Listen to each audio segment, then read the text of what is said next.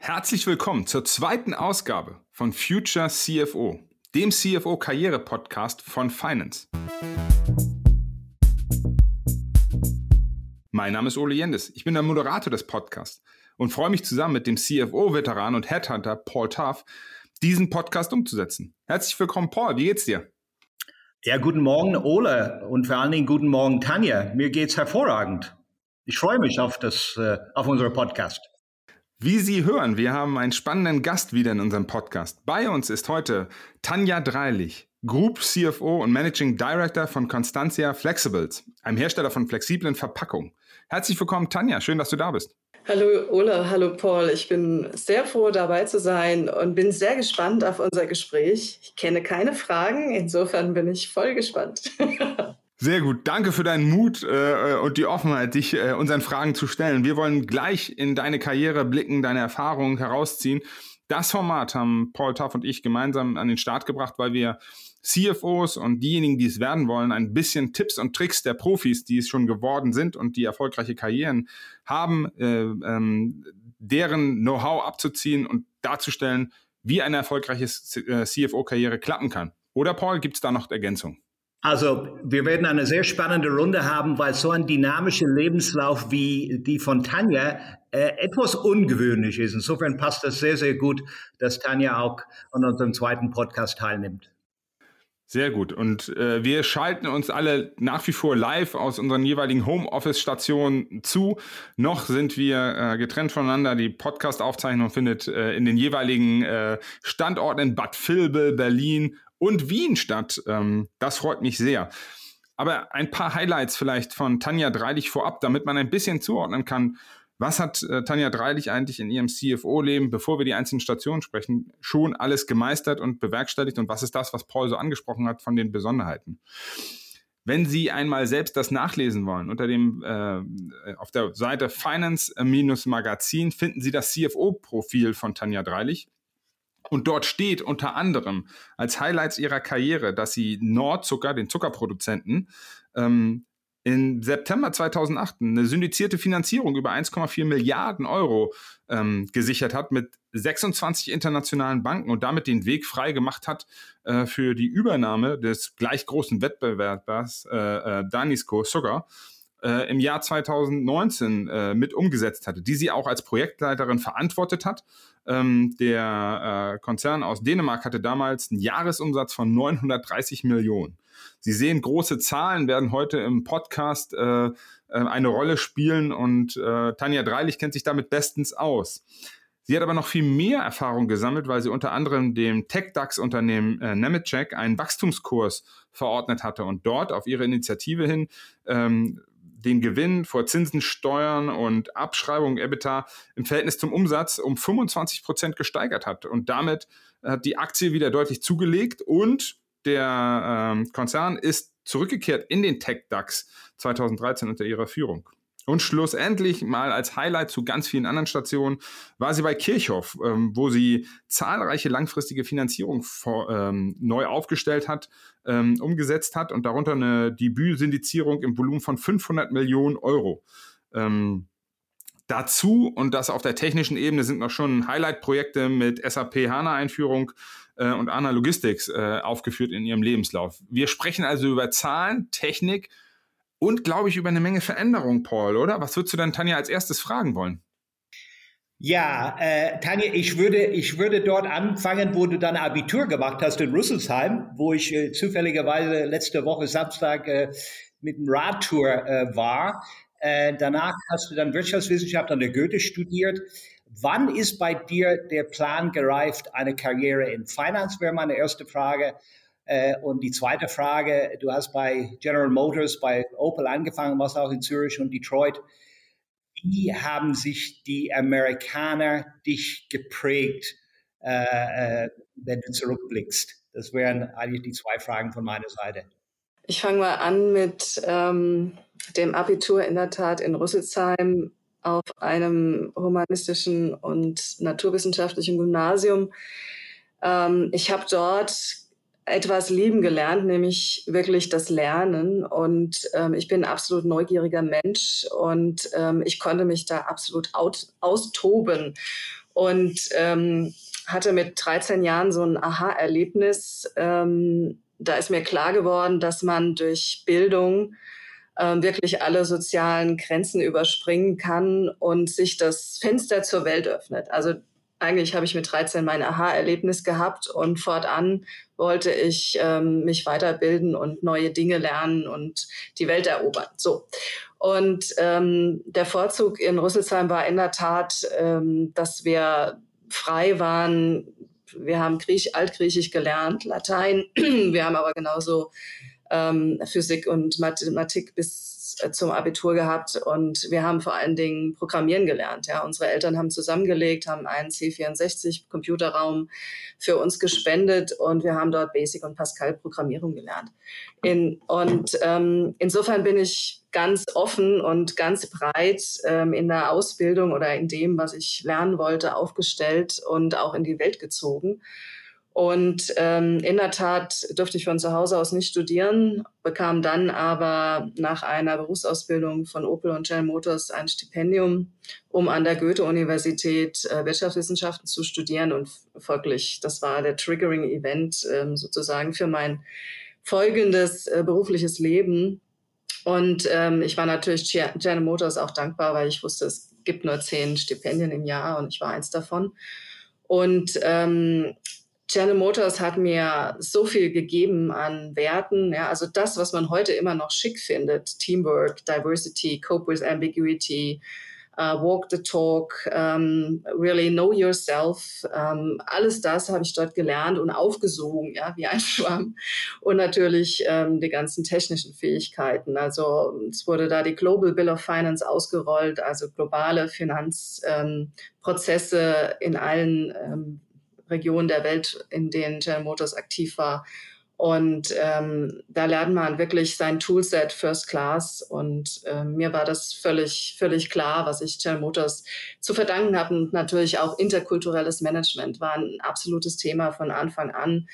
Ähm, ich habe mir nie Gedanken gemacht darüber, dass ich eine Frau bin. Ja, es ging nur um Performance und wie, wie agieren wir als Team und ähm, ja, das, das hat mir sehr geholfen, dann weitere ähm, Schritte zu gehen und in die CFO, Group CFO oder dann auch CEO-Rolle zu gehen.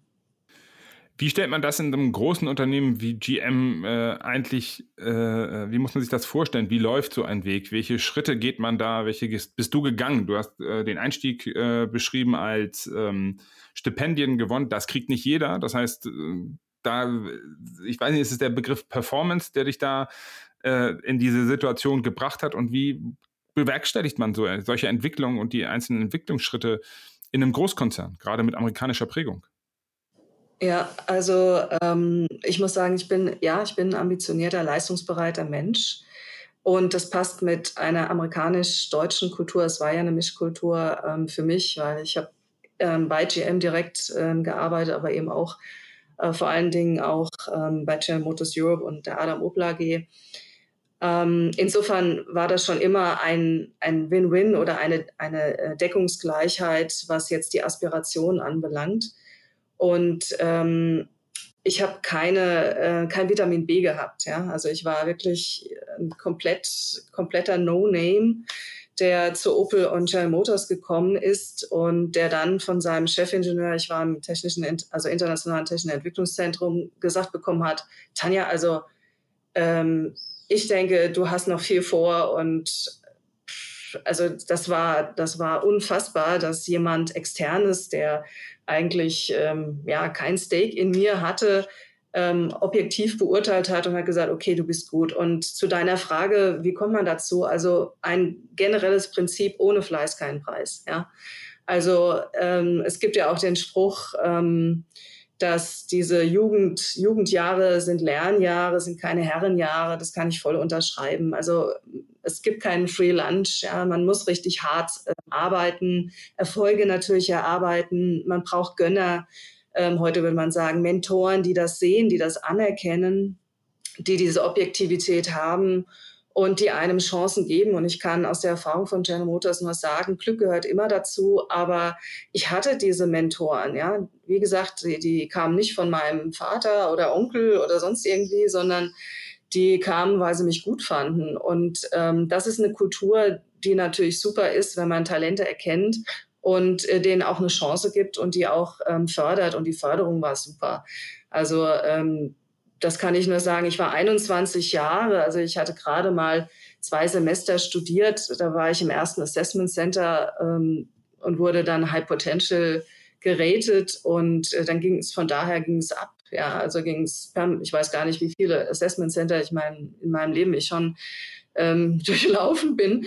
Aber es ist auch immer für mich eine, eine, wie soll ich sagen, eine Bestätigung, okay, passt, ja, geht weiter. Und ähm, insofern war das eine sehr offene und fördernde, aber auch natürlich fordernde Kultur. Also ich habe bei General Motors auch extrem hart gearbeitet. Es gab Projekte, ähm, wie zum Beispiel das Thema Astra Safira. Ja, das waren ein, für das Unternehmen in Europa waren das existenzielle Projekte. Und dort war ich fürs Pricing verantwortlich. Und ähm, natürlich hat man da bis drei Uhr morgens gearbeitet, um sicherzustellen, dass man alles berücksichtigt hat an Wettbewerbsanalysen, an Bedürfnissen der Märkte, an Know-how über das Produkt und die Produkteigenschaften und den Kundenwert. Also ähm, wie gesagt, ich, ich wollte immer ähm, dem Unternehmen extrem guten Payback geben für, für die Chancen, die ich gekriegt habe. Und bis heute. Eine Facette, die ich kurz noch mit aufgreifen wollte, weil ich finde die, find die ganz spannend. Es kann sein, dass die später nochmal auftaucht. Ich finde den Punkt, du hast aufgezeigt, okay, always be the best guy in the room. Also Performance, Performance, Performance gehört dazu aber es gehört auch noch ein bisschen mehr dazu. Das heißt, die Performance alleine ist es eben nicht. Ähm, also die, die, die, die ist die Basis, so verstehe ich dich. Ähm, ähm, aber es muss noch ein bisschen mehr, es muss ein bisschen mehr dazukommen, damit Karriere äh, stattfindet. Vielleicht kannst du, weil ich befürchte, dass genau dort doch über den Performance-Level dann die, äh, die Chancen erst entstehen. Wenn du die, wenn die Performance stimmt, dann kommt da erst die Entwicklung, oder? Also an, und wie kann man diese, diese, dieses, die, diese Wahrnehmung, diese Punkte schaffen, dass dann die Leute realisieren, okay, er ist nicht nur, sie ist nicht nur eine gute Performerin, also liefert ab, sondern da steckt noch viel, viel mehr drin. Wie schafft man das vielleicht als Ratschlag für denjenigen, der genau in so einer Anfangsphase, in so einer Station steckt, äh, wo er merkt, okay, ich performe, aber da kommt noch nichts? Ja, also ähm, was dazu, also dieses Performance-Thema, das ist so ich nenne es jetzt mal der Markenkern. Ja? Also das ist wirklich so der Nukleus, der muss stimmen. Und, ähm, und das war mir auch immer wichtig, dass, dass die Kenntnisse ähm, wirklich so tief sind, dass sie trans transferierbar, äh, transferierbar sind auf andere Industrien und äh, dass ich ähm, immer wieder daran arbeite und auch immer wieder Neues lerne, damit das immer State of the Art ist. So, also das ist der Kern. Der zweite Punkt, den du richtigerweise ansprichst, ist, das Unternehmen zu lesen und auch emotional zu verstehen. Da kommen wir auf das Thema Kultur, da, da kommen wir auf das Thema Umgang mit Menschen, das, das wirklich das Thema Teamwork, ja. Wie ist meine Einstellung zum, zum Menschen generell? Sie ist sehr positiv. Ich gebe gerne Credits, ich gehe gerne Risiken ein, ich kann delegieren. Ähm, das habe ich bei Jan Motors in meiner ersten Rolle als ähm, Teamleiter gelernt, dass dass ich mich zurücknehme, dass ich mehr Regisseur bin, in, Themen reingehe, wenn sie kritisch werden oder ich antizipiere, dass sie kritisch werden und den anderen ähm, Teammitgliedern die Möglichkeit gebe zu wachsen. Ja, und in dem Moment, wenn die wachsen, dann wachse ich mit. So und das ähm, sieht man ähm, durch Nachahmung sicherlich. Ja, ich war Werkstudent, ich habe das fünf Jahre lang gesehen bei meinen Vorgesetzten, wie, wie die das gut machen. Ähm, insofern konnte ich mich da schon in meiner ersten Position zurücknehmen und den anderen sozusagen mehr Freiraum geben und auch, wie gehe ich damit um, ähm, wie führe ich. Also es geht, geht ganz zentral um dieses Thema, was ist meine, ähm, was sind meine persönlichen Werte? Ja, vertraue ich anderen, gebe ich ähm, Macht ab, ähm, empower ich andere? Wie ist mein Umgang mit den Menschen? Bin ich ähm, wertschätzend? Also das Thema wertschätzend ähm, ist ein ganz zentraler Punkt, was ich auch in vielen anderen Unternehmen gesehen habe. Ähm, weil nur so gewinnt man Vertrauen. Ja, Vertrauen ist ja wirklich etwas, was andere einem geben. Und ähm, das heißt, man muss dafür eine Basis legen. Und ähm, ich denke, was jetzt gerade das Thema gemeinsame Werte anbelangt, wie gehe ich mit anderen um, was ist meine eigene Emotionalität. Also es ist auch sehr wichtig, dieses Know Yourself, also nicht nur in Bezug auf die harten fachlichen Themen, sondern auch die eigene Emotionalität. Ähm, wie ist die Kultur? Und äh, wie kann ich es arrangieren, dass, dass nicht nur ich erfolgreich bin, sondern mein Team? Also ich kann sagen, bei General Motors habe ich dann eben ab der ersten Position gelernt, dass ich meinen Erfolg über den Erfolg meines Teams definiere. Und dann war eigentlich klar, und, und das äh, war auch gewünscht ja, vom Unternehmen, ähm, dass das ein, ein positiver Weg gibt. Und natürlich lernt man sehr, sehr viel Konfliktmanagement. Ja, also es ist ja nicht so, dass ähm, jetzt alle heilfroh sind, jetzt kommt die Tanja und ich hätte eigentlich den Job viel lieber gehabt. Ja, also man kommt immer in dieses Thema äh, logischerweise oder es gibt ähm, konfliktäre Themen, dass man von einem Vorstand gesagt bekommt, ja Tanja, was ist denn deine Empfehlung A oder B? Und man weiß, dass das eine Team ist das Design-Team, das steht hinter der Lösung A und das andere Team ist das Engineering-Team, das steht hinter der Lösung B. Also ein Team, das werde ich vergraulen, wenn ich mich jetzt hier entscheide.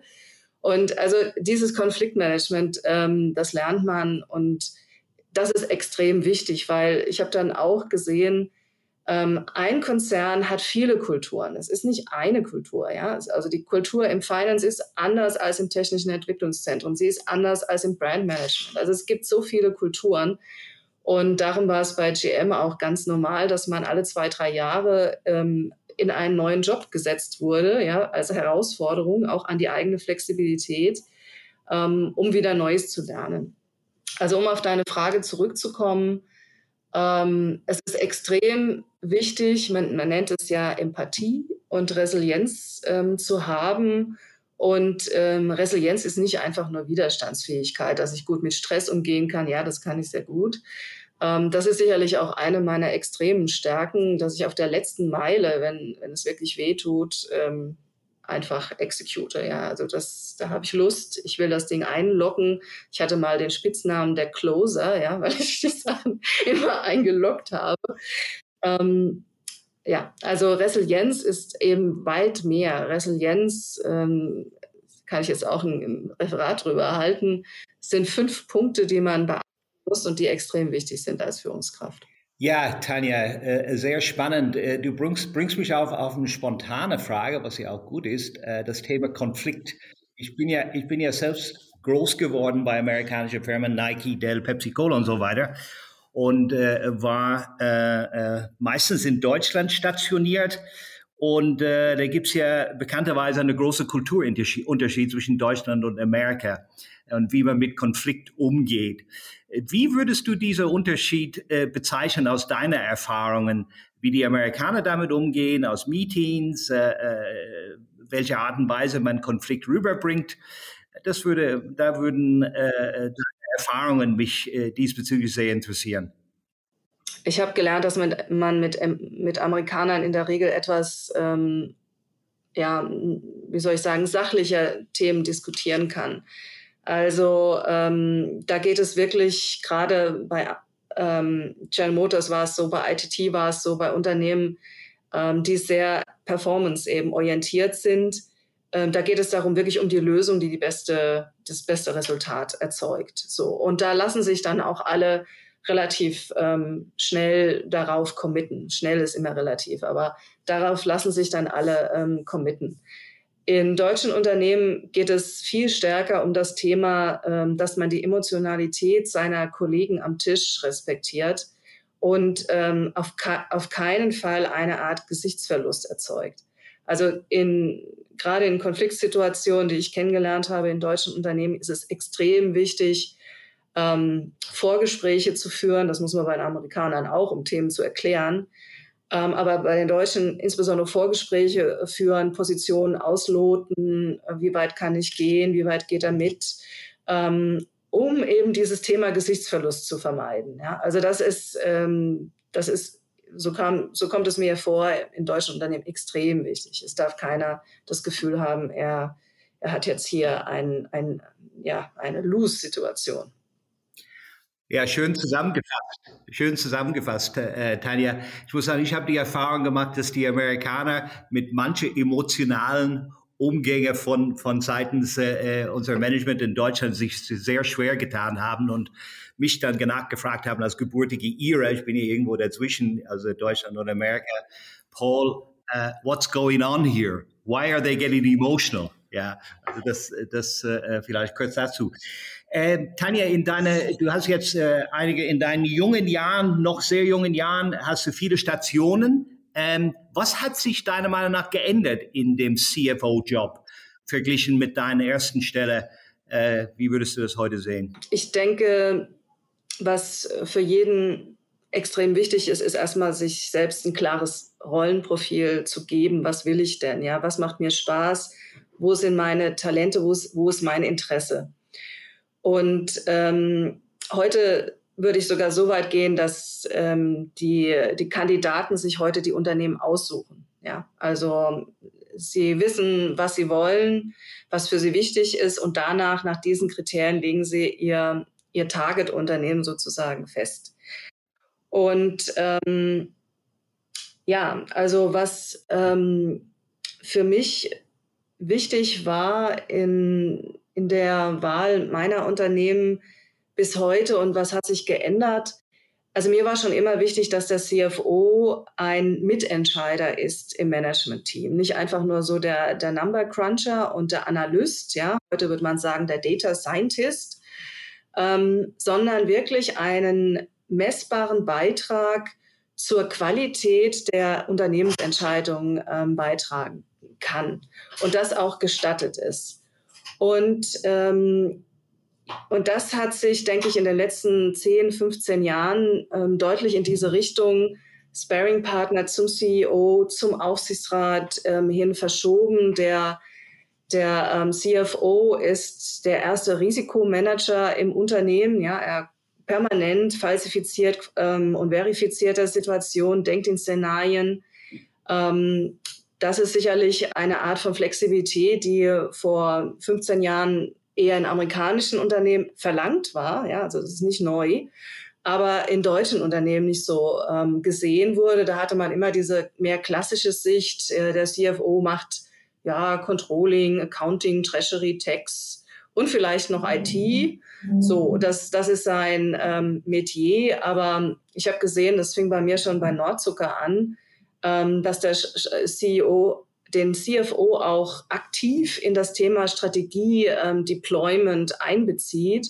Und dass es, ähm, wie auch bei den Amerikanern, diese Teilung dann gibt, der, der CEO ist der Owner der Strategie und der CFO ist der Executor der Strategie. Ja, das, was man ähm, bis dato, wie gesagt, in deutschen Unternehmen nicht so sah. Ich weiß noch, ich bin von deutschen Unternehmen bin ich von Aufsichtsräten gefragt worden, was habe ich als CFO mit Strategie zu tun? Ja, das äh, war so eine Frage, wo ich dachte, okay, soll ich ähm, Ihnen jetzt wirklich äh, die Welt erklären? Ja, also habe ich dann auch gemacht, gerne. Weil es ist logisch, der, der CFO bildet natürlich die Strategie ab, er quantifiziert sie, er qualifiziert sie in seinem Budget, in seinen Fünfjahresplänen.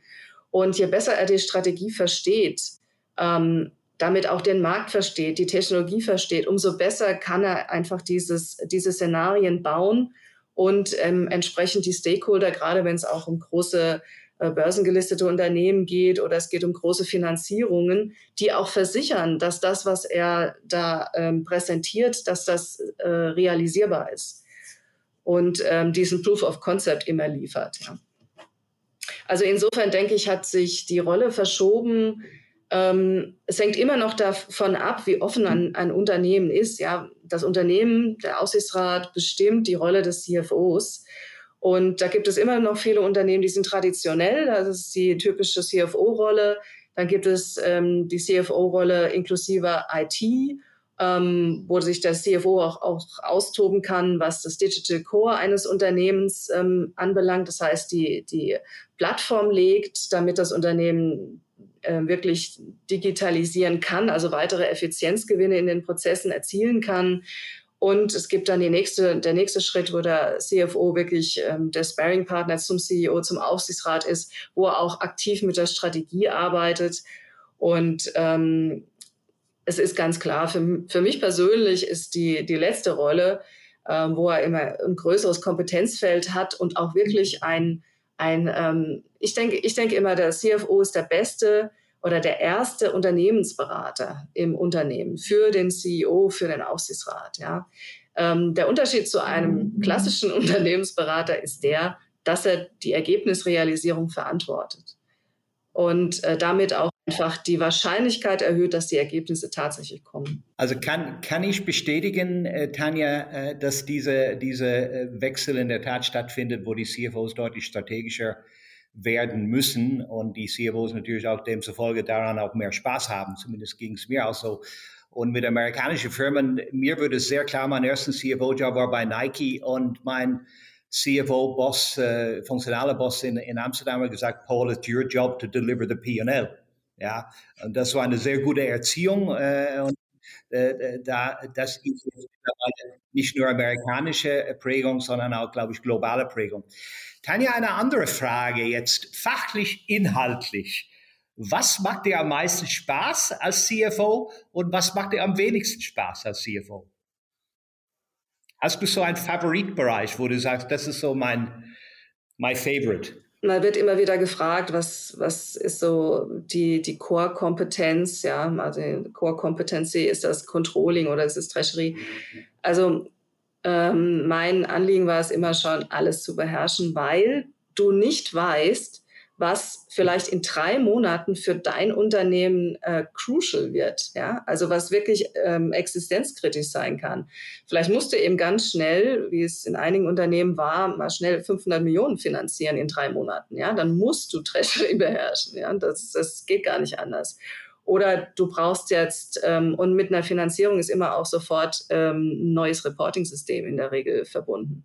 Also wenn du mich fragst, was ist so dein, dein Lieblingsgebiet, ähm, dann ist es ganz klar das Thema ähm, ja, Unterstützung bei der strategischen Ausrichtung ähm, des Unternehmens und ähm, entsprechende dann wirklich Execution ähm, in die einzelnen Fachbereiche und in die, ein, in die einzelnen Fun Funktionen hinein. Und ähm, den, den allergrößten Spaß habe ich natürlich bei der Ergebnismessung. Ja. Wenn ich sehe, dass ähm, das, was wir uns überlegt haben, was wir auch kritisch hinterfragt haben, also ich bin jemand, der sich der sich selbst extrem kritisch äh, hinterfragt. Ja, so kritisch bin ich zu keinem Kollegen und zu keinem Mitarbeiter und so weiter. Ja, ähm, und sich auch gerne relativiert. Und ähm, wenn ich sehe, dass unsere Anstrengungen in der P&L ankommen und im Balance Sheet und im Cashflow Statement, dann bin ich hochzufrieden. Und ein Bereich, Tanja, wo du dich am wenigsten wohl äh, fühlst im, innerhalb des CFO-Jobs? Also das muss ich ehrlich sagen, das gibt's nicht. Ja, es gibt keinen Bereich, wo ich mich nicht wohlfühle, weil ich gesehen habe, dass jeder Bereich, wie gesagt, ähm, top wichtig werden kann oder ist für das Unternehmen. Und ähm, generell ist ganz klar, sind die repetitiven Tätigkeiten jetzt nicht das, was, was mich jetzt zur, ähm, wie soll ich sagen, zu, zu 200 Prozent erfüllt. Ich weiß aber, dass diese Exaktheit, diese Präzision auch unheimlich wichtig ist. Und ähm, insofern habe ich auch bei Shell Motors gelernt, es gibt nicht immer alles, was dir super Spaß macht, sondern, und du kannst dich auch nicht vielleicht wie der äh, Vertriebler ein bisschen in, in, die, in die Kunst zurückziehen und, und so weiter. Nein, du musst als CFO musst du liefern. Und ähm, du, du kannst auch keine Prokrastinationen walten lassen. Ja, du musst äh, zeitgenau liefern. Du musst exakt sein. Das ist schon ein bisschen wie ein, äh, ein militärischer Ablaufplan. Und du bist Teil davon. Und ähm, so wie in einem Fußballteam wissen deine Leute, dass im Falle, wenn sie irgend, irgendein Thema haben, irgendein Problem haben, dass du sie unterstützt, ja, und äh, dass sie nicht alleine sind. Also ihr seid ein Team. Und insofern äh, gibt es auch wirklich nichts, wo ich sagen kann, das macht keinen Spaß. Ja, zum Beispiel Text ist sehr trocken, aber in einem Unternehmen musste ich mich da reinwühlen in zwei Wochen, um eine ähm, wirklich fundamentale Entscheidungsvorlage geben zu können. Und in dem Moment, wenn ich sehe, wie wichtig es ist und auch ich denke natürlich immer auch in Dollarzeichen oder in Eurozeichen, was ist der äh, wirtschaftliche Impact aufs Unternehmen? Und dann, dann ist das hochinteressant. Also insofern gibt nichts, was, ähm, irgendwie weniger wichtig oder äh, interessant ist. Im Gegenteil, das ist etwas, was ich glaube, was mich auch auszeichnet. Ich, ich will alles ja, können und weiß auch dann, dass es auch so ist. Volle Zustimmung, Tanja, volle Zustimmung. Ich würde an, an, dem Punkt ähm, einmal noch ein bisschen deine Karrierestation wegnehmen, weil wir kaum aus dem General Motors und dem, dem, dem, den ganzen breiten Erfahrungsschatz, den du uns aufgezeigt hast, ich habe das Gefühl, an ganz vielen Punkten habe ich immer wieder durch, durchgehört, du hast so deine Karriere wie einzelne Stufen eigentlich so definiert mit Erfahrungsschatz, mit Erfahrungsfeldern, die jetzt dazu führen, dass du auf dieser ganzen Bandbreite spielen können. Also im Rahmen einer Karriere und Entwicklung nimmt man von jeder Station was mit und muss man im Rahmen so einer Karriere von Anfang an schon alles mitnehmen oder sich einfach auch daran entwickeln? Wie ist es bei dir gelaufen und wie würdest du das einem angehenden CFO oder jemand, der jetzt in einem CFO-Startlöchern steht, äh, das erste Mal seinen Job macht, wie muss der sich auf solche Anforderungen einstellen, äh, was da auf ihn zukommt? Ähm, mit welcher Haltung sollte er daran gehen? Ich meine, das ist ähm, eine gute Frage, Ole. Das ist natürlich individuell unterschiedlich. Ähm, also ich wollte immer alles beherrschen, bevor ich es sozusagen meinem Unternehmen anbiete. Ja, so. Ähm, aber es gibt, ähm, es gibt nie die Situation, dass du alles beherrschst oder alles schon mal äh, durchexerziert hast. Zum Beispiel war für mich der Schritt ähm, von ITT, ähm, wo ich auch wieder unheimlich viel gelernt habe, nämlich Prozessoptimierung, Six Sigma und so weiter. Der nächste Schritt war Nordzucker und ähm, da ging es wirklich um einen großen Deal und da ging es darum, dass man ein Unternehmen hatte, das vielleicht noch nicht so professionell aufgesetzt war, das heißt, ähm, du musst als Leader sehr, sehr viel scheren von, von deinen Erfahrungen, weitergeben, coachen, trainieren, ähm, um immer zu wissen, dass du eines, einen robusten, stabilen Prozess hast. Ja, das so. Und ähm, natürlich habe ich das Thema M&A theoretisch bei General Motors immer durchlaufen aber ich habe noch nie einen Milliardendeal gemacht. Ja? So, jetzt bist du an der Front und jetzt machst du deinen ersten Milliardendeal und du machst auch gleich deine erste, erste Milliardenfinanzierung und du weißt, dass dein Treasury-Team aus einer Person besteht und du weißt, dass ähm, hier das Controlling noch nie irgendwas in dieser Art gemacht hat und auch nicht das Accounting. So, das heißt, du musst ähm, sehen, und das geht nur, indem du äh, Projektplanung machst, wirklich reine Projektplanung, ähm, kritische Fahrtplanung. Du musst sehen, dass du dein Team qualifizierst. Du musst als zweites sehen, einen Sanity and Health Check in deinem Unternehmen zu machen. Wo sind Risiken, die vielleicht unter dem Teppich schlummern, die dann auf einmal äh, gravierend werden, wenn du nämlich so eine Transaktion machst und dann kommen auf einmal die Risiken unter dem Teppich hervor. Da hast du echt ein Problem. Also dann erstmal Health und äh, Safety Check. Das ist schon eine Riesenanstrengung für ein Unternehmen, das das nie gewohnt war, ja, ähm, Dinge offen zu legen und ähm, dann noch schnell in den, in den ersten sechs Monaten alles wegzuarbeiten, was irgendwie kritisch werden könnte. Und dann gehst du in die Projektplanung für dein M&A-Target und für deine Finanzierung ein und ähm, musst parallel auch sicherstellen, dass das Reporting dann, was du dann für die Finanzierung brauchst, auch steht am Tag eins. Ja? Also du hast einen multiplen Projektplan. Und das habe ich, wie gesagt, bei GM gelernt. Das konnte ich so richtig schön ausrollen. Und ähm, was ich auch gelernt habe, also typischerweise sagt man immer, es gibt ein Principal Agent Problem. Ja, der Manager, der, der, Böse, das ist der Agent und äh, der Shareholder ist der Principal. Als CFO bist du immer Principal oder du fühlst dich als Principal. Du bist im Sinne des Principals tätig. So. Und das heißt, wenn du so ein großes Projekt machst, du musst immer wissen, wo Projekt und ähm, wo sind mögliche Gefahren. Du bist auch immer erreichbar. Also ich war 24 Stunden erreichbar ja, in, dieser, in diesen knapp drei Jahren. Und ähm, und das, das bedeutet einfach, ja, Company First, das bedeutet einfach, dass du Erfahrungen hast, dass du auch immer in Fallback-Lösungen denkst. Ich hatte für wichtige Themen immer mindestens ein oder zwei Fallback-Lösungen, sodass ähm, der, der reine Prozess nie gefährdet war. Und ähm, ja, das, also das, äh, wie gesagt, du, du machst das ähm, auch in dem Falle zum ersten Mal, aber ähm, es macht unheimlich Spaß und dein Team unterstützt dich ja auch. Also es ist ja nicht so, dass dein Team ähm, jetzt passiv ist, sondern die entwickeln sich auf einmal, die haben Lust dran, die sehen, dass es erfolgreich ist und Erfolg ist ein unglaublicher Motivator. Und ich denke auch prinzipiell ist ein, ein Leader. Ja, was ist seine Core Competency? Das ist wirklich das Team zu motivieren und zu inspirieren. Das ist die allererste Priorität. Ich habe deine Karriere, die so breit ist, mit den verschiedenen Facetten, glaube ich, jetzt deutlich besser verstanden. Aber wir hatten anfangs mal gesprochen darüber, zu einer Karriere gehört ja nicht nur, ähm, nicht nur die, die, die Performance und die Job Delivery, äh, sondern da gehört auch Weiterbildung, Netzwerken dazu. Ich habe gesehen, du bist aktiv auf LinkedIn, du bist aktiv in Netzwerken, bist bei Generation CEO dabei, ähm, hast dich weitergebildet, hast einen MBA gemacht. Karriere alleine, also gute Arbeit, scheint aber für eine richtig gute Karriere nicht zu reichen. Was, um was muss man sich noch kümmern? Was muss man im Blick haben? Worauf muss man achten? Was sind so deine Key Takeaways, von denen du sagen würdest, hey, das habe ich auch immer im Blick gehabt und habe ich nie aus den Augen verloren? Ja, also das, ähm, das Netzwerken habe ich erst viel später gelernt. Ja, also ich war wirklich komplett fokussiert auf mein Unternehmen und ähm, auf die Aufgaben. Und du hast absolut recht.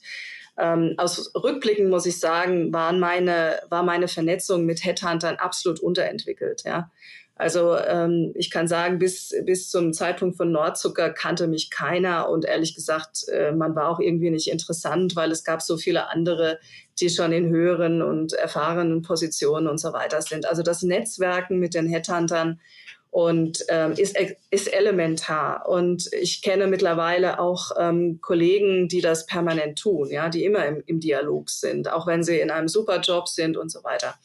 So, also das musste ich zum einen erst lernen. Generation CEO hat mich gefunden, also Heiner Torborg hat mich ähm, ausgewählt und das habe ich gar nicht aktiv ähm, gemacht. Ja, ähm, da bin ich dann dazugekommen und ähm, was man oder was ich auch gelernt habe, ähm, so sicherlich in den letzten zehn Jahren ganz besonders, das ist ähm, ja mein mein berufliches Leben war richtig gut strukturiert und geplant so, und äh, mein privates Leben, das hat mittlerweile den, den exakten, auch ähm, die exakte Planungsprofessionalität und dazu gehört eben auch das Vernetzen.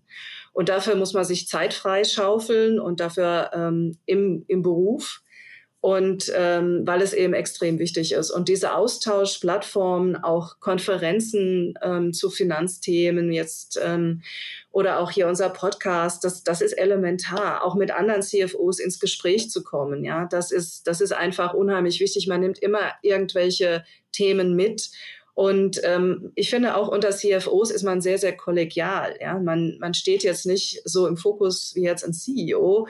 Man kann also viel neutraler über Themen sprechen, ähm, die alle natürlich ähm, nicht wettbewerbsrelevant sind. Das weiß man auch. Kartellrecht ist ein absolutes No-Go-Thema ähm, und so weiter.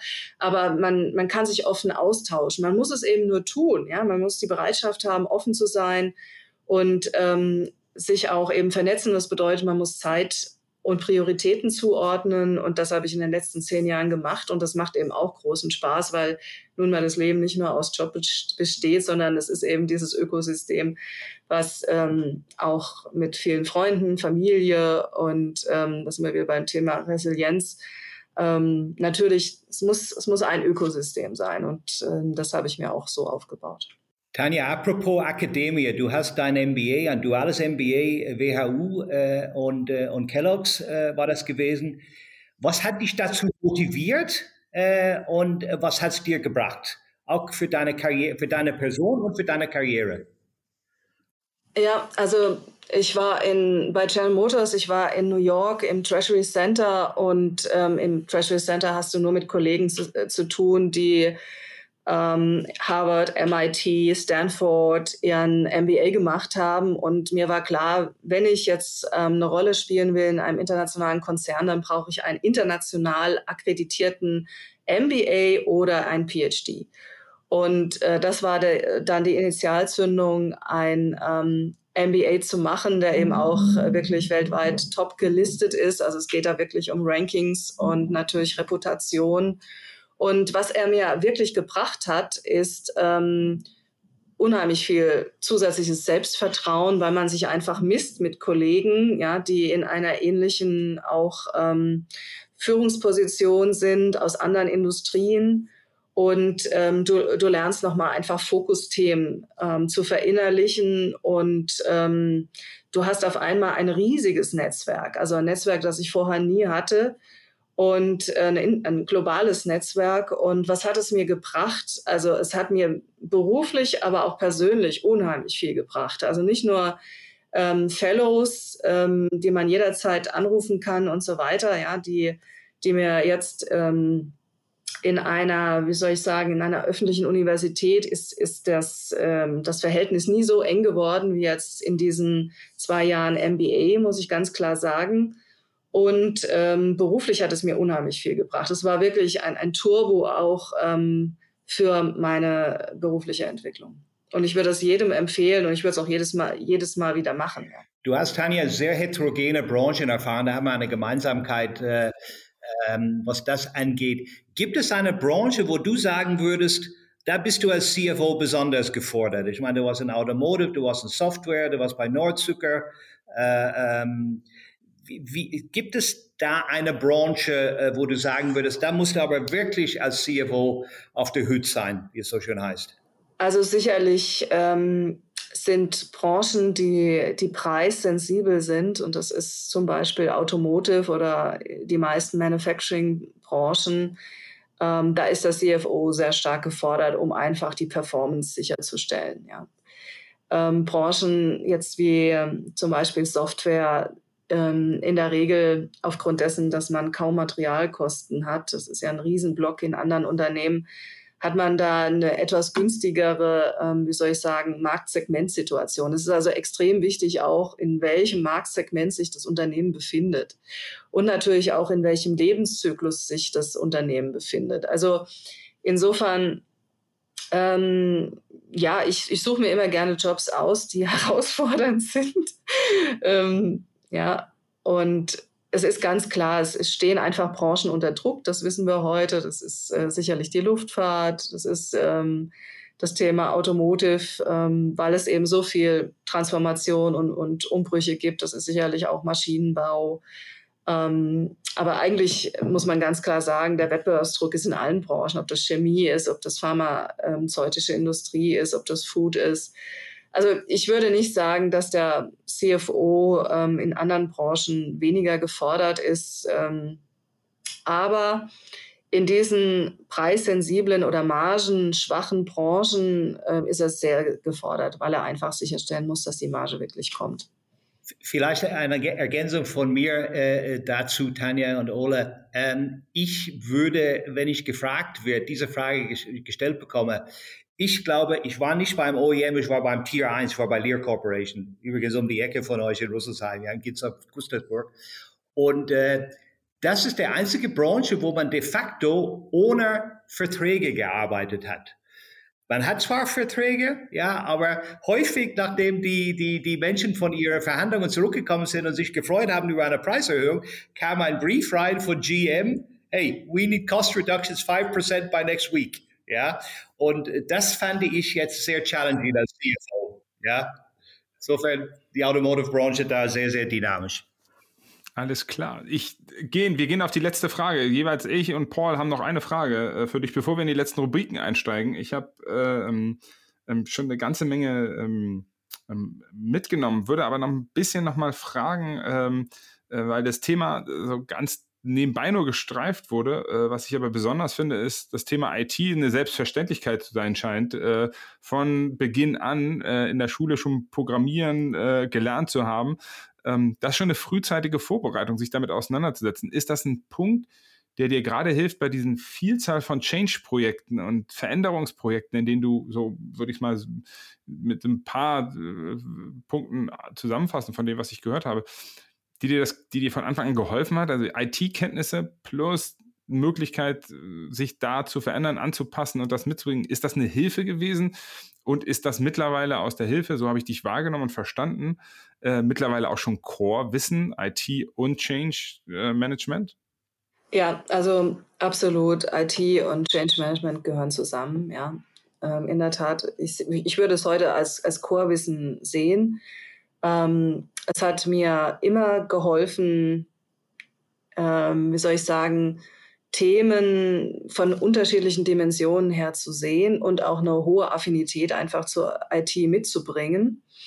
Und ähm, auch zur Technologie. Ja? Also das IT-Technologie ist ähm, immer verwoben. Ich habe ähm, bei Nemetschek verstanden, dass ein Unternehmen immer hybrid sein muss. Es, es kann nicht nur Hardwarehersteller sein, es muss auch Softwarehersteller sein. Es muss eine Integration herbeiführen. Es kann 70, 30 sein, 70 Hardware, 30 Software, aber es muss diese Kombination geben.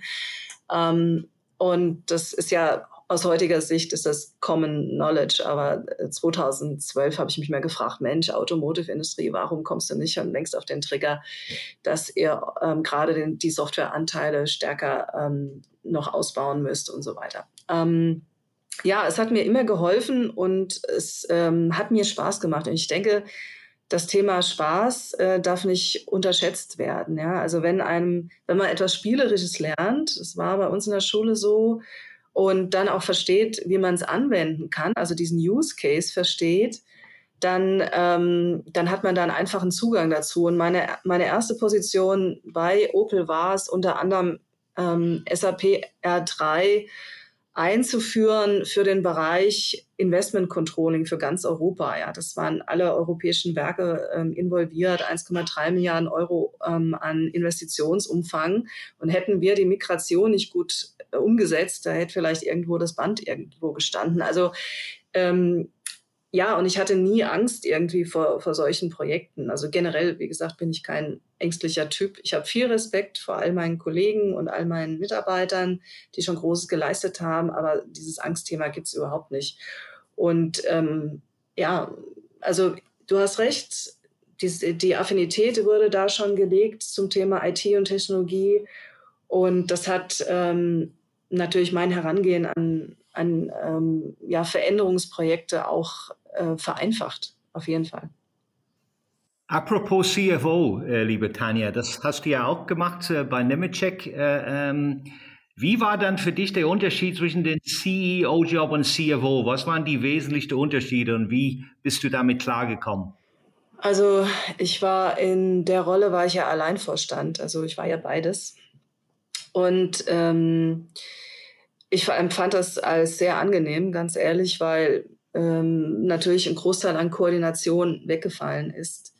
Ähm, man hat die Themen mit seinem Team, mit den ähm, Geschäftsführern der einzelnen Markengesellschaften und so weiter besprochen. Und ähm, der Entscheidungsprozess war natürlich war deutlich schneller. Und ähm, ich fand ehrlich gesagt den Unterschied von CFO zu CEO. Es kommt natürlich immer darauf an, was man schon vorher von der CFO-Rolle und was man für ein Verständnis hatte. Ähm, den, den Unterschied fand ich nicht sehr groß. Ja. Ähm, was für den CFO in gewisser Weise Neuland ist, das ist das Thema natürlich Markt und ähm, ganz konkrete Kundenanforderungen, also Know Your Customer, wirklich, wie tickt der Kunde, was will er, was macht ihn glücklich, wofür zahlt er, ja, was ist der Kundenwert, den wir liefern. Und ähm, da ich das aber auch schon alles bei GM wirklich ähm, intensiv ja, erlebt habe und erfahren habe, war das für mich jetzt äh, keine Schwierigkeit. Ähm, die Schwierigkeit ist dann mit der Zeit zu haushalten, wenn man Alleinvorstand ist ähm, weil es auch hier ein Unternehmen war mit einer hohen Veränderungsgeschwindigkeit. Also wir haben in kurzer Zeit extrem viel verändert und bewegt. Und ähm, das fordert natürlich sehr viel von einem selbst. Also Alleinverstand ähm, kann man machen, ist aber keine dauerhafte Rolle, wenn man das mit dem Tempo und der Intensität macht, äh, wie ich es gemacht habe. Würdest du sagen, Tanja, dass äh, es gibt ja mittlerweile viele Beispiele, wo CFOs CEOs geworden sind. Würdest du sagen, dass die Position CFO in seiner heutigen Ausprägung sich eignet für, für einen CEO-Job? Oder haben andere Funktionen Vorteile diesbezüglich? Also ich denke sehr, weil ähm, der CFO ein sehr ausgeglichener ähm, Typus ist, ja, in in seiner Rolle über sehr viele ähm, moderierende und mediative Fähigkeiten auch ähm, wirklich ja, ähm, verfügen muss in dieser Rolle schon als CFO, weil er immer unterschiedliche Meinungen an einen Tisch bringen muss. Und die Rolle des CEOs ist immer die auch, ähm, den CFO reinzubringen als Bad Guy, Good Guy, wie auch immer, ja, also als Joker. Und ähm, insofern denke ich, verfügt er auf der einen Seite über ein sehr, sehr gutes Verständnis des Unternehmens, ähm, wo es steht, wo es sich hinentwickeln soll. Und ähm, auf der anderen Seite ähm, nimmt er sich auch etwas zurück. Ja? Also er ist in der Regel ist er ja nicht ähm, derjenige, der, ähm, wie soll ich sagen, ja, ähm, am hellsten scheinen möchte. Das ist ja nicht seine Rolle. Seine Rolle ist ja mehr die, die Nummer zwei. Also er nimmt sich etwas zurück und ähm, ist nicht ganz so dominant. Das finden in der Regel alle ähm, sozusagen Kollegen am Tisch äh, sehr gut. Und insofern, ja, ich, ich sehe das sehr, dass aufgrund seiner Fähigkeiten und ähm, auch sein, seine, seine Rolle ist es ja Vertrauen im Unternehmen ähm, und nicht nur im Unternehmen, sondern auch gegenüber den externen Shareholdern und Stakeholdern das Vertrauen sicherzustellen.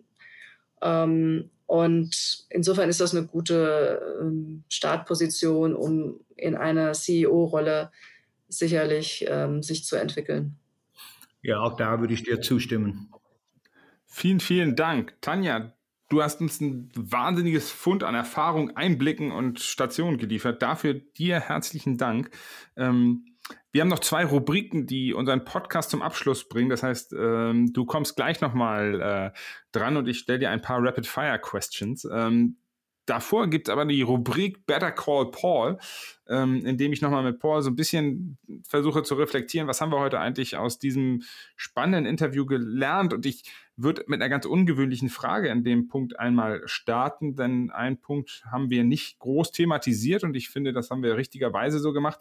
Das ist eine sehr ungewöhnliche Karriere, unter anderem, weil Tanja äh, eine Frau ist und äh, wir nicht allzu oft und viele äh, weibliche CFOs äh, finden und haben.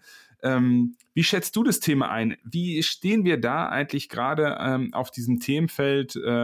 In deinen, in deinen Erfahrungen aus dem Recruiting da? Äh, welche Herausforderungen sind in diesem Thema im Finance-Bereich, ähm, mit dem wir uns heutzutage auseinandersetzen müssen? Ich finde das Thema äh, ähm, Frau und heute und so weiter und so fort etwas kontrovers. Ich, äh, ich schaue auf Tanja als eine hervorragende CFO.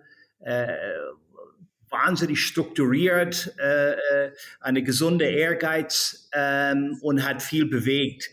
Und äh, klar ist es heute so, wenn du zwei gleichgestellten CFOs hätten, einen Mann und eine Frau, würden die meisten Unternehmen, nicht alle, aber die meisten Unternehmen sich für eine Frau entscheiden. Äh, das ist halt ein bisschen auch der politische Druck, den wir haben. Ähm, aber wie gesagt, ich urteile Tanja, äh, Tanja anhand von ihrer Erfahrung und von ihrer wahnsinnig heterogenen CV. Äh, und äh, natürlich äh, hat man als Frau beruflich wunderbare Aussichten, wenn man diese Kompetenz mitbringt, was Tanja mitbringt. Äh, sie hat auch dann später angefangen mit Netzwerken, finde ich auch sehr spannend. Das machen viele Kandidaten zu wenig.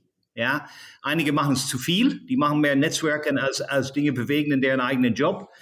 Äh, es muss eine vernünftige Balance sein, aber äh, Top, äh, Top Karriere ähm, und sehr, sehr, sehr, sehr spannend zuzuhören, welcher Gedankengang bei Tanja stattgefunden hat und, und noch stattfindet in ihrer Karriere. Und die zweite Frage, die ich da an dir habe, ist, wenn du einen Punkt rausfischen solltest von dem, was Tanja schon durchgemacht hat, äh, erklärt hat, erläutert hat, was sie mitgebracht hat, was ist für dich das Highlight in dem, in dem Feld an, an Erkenntnissen, die man jedem anderen CFO mitgeben würde, von, von dem man sagen müsste, wenn ich die Karriereweg sehe, das ist das absolute Core-Punkt, den du mitnehmen musstest aus den Infos, die wir von Tanja bekommen haben? Also ich, ähm, für mich, für mich ist die, die, die entscheidende Faktor da, ich, das war auch immer mein Ehrgeiz, immer mehr zu lernen und immer besser zu werden. Und jede Branche hat seine eigene Geflogenheiten, hat Tanja auch so beschrieben. Äh, manche sind äh, margenempfindlicher äh, äh, und, und die Schnelligkeit. Also ich habe zum Beispiel mein Sohn, der ist jetzt äh, äh, bei, ein, äh, bei, ich kann den Namen sagen, der macht ein Trainee-Programm bei Chibo.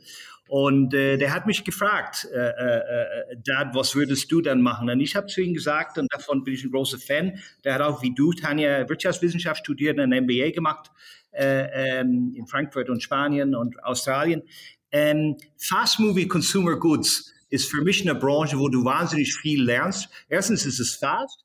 Zweitens ist es immer on the move. Drittens ist es price sensitive, ja. Und viertens hast du einen holistischen Blick von Consumer, Supply Chain zurück zum, zum Fabrik.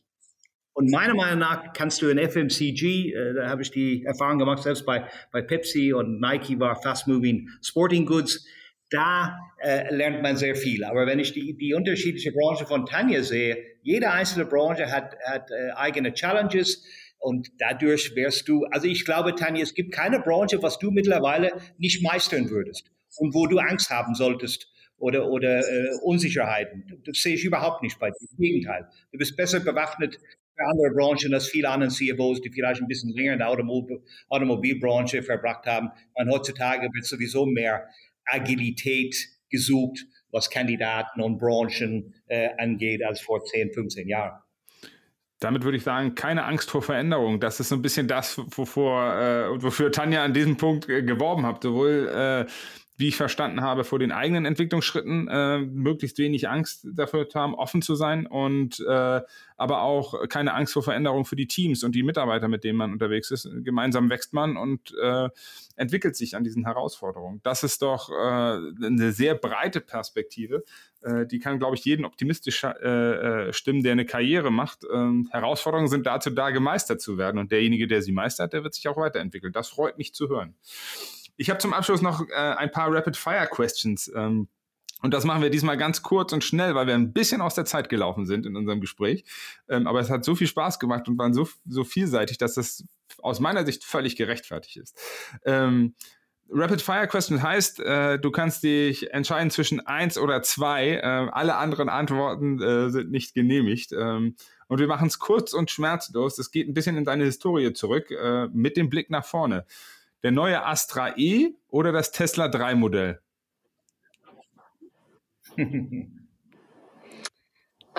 Astra E. War doch klar. ich habe einen Moment von Zögern wahrgenommen. Kaffee am Main oder Kaffee am Prater? Am Prater. Und der letzte Punkt, den hast du selbst aufgebrochen. Ich weiß, du wirst, äh, ich bin gespannt, wie du entscheidest und ob, aber Empathie oder Resilienz? Bedingt beides, ja. Ohne das eine nicht das andere, aber Empathie. Super. Ich hatte schon, ich habe schon gehofft, immerhin habe ich eine, äh, ein Ergebnis rausgezogen. Hätte ich gar nicht gedacht, aber äh, das war so eindeutig in diesem Talk äh, und dem äh, Interview, das du gemacht hast, dass beides miteinander zusammenhängt. Ähm, vielen, vielen Dank für diese Insights. Ähm, ich kann an der Stelle nur sagen, herzlichen Dank, äh, Tanja Dreilich, herzlichen Dank, Paul Tuff. Ähm, das waren wieder viele spannende Facetten, die wir abdecken konnten. Ich hoffe, ähm, es hilft Ihnen, liebe Hörerinnen und Hörer, ähm, bessere Entscheidungen für sich zu treffen, sich mit Ihrer Karriere auseinanderzusetzen und die Herausforderungen, die vor Ihnen liegen, zu meistern. Wenn Sie Fragen haben, äh, wenn Sie Impulse haben, wenn Sie nochmal etwas wissen wollen, wenden Sie sich an uns direkt. Die, via Social Media können Sie jeden von uns erreichen über LinkedIn oder aber sonst an redaktion at finance-magazin.de schreiben. Wir antworten und greifen Ihre Fragen auf oder vernetzen und äh, klären wichtige Punkte. Das war es an dieser Stelle vom zweiten Podcast. In den Show Notes finden Sie Links und weitere Hinweise zu allen anderen Punkten, die wir besprochen haben. An dieser Stelle herzlichen Dank, Tanja Dreilich. Herzlichen Dank, Paul Tuff und einen schönen Tag.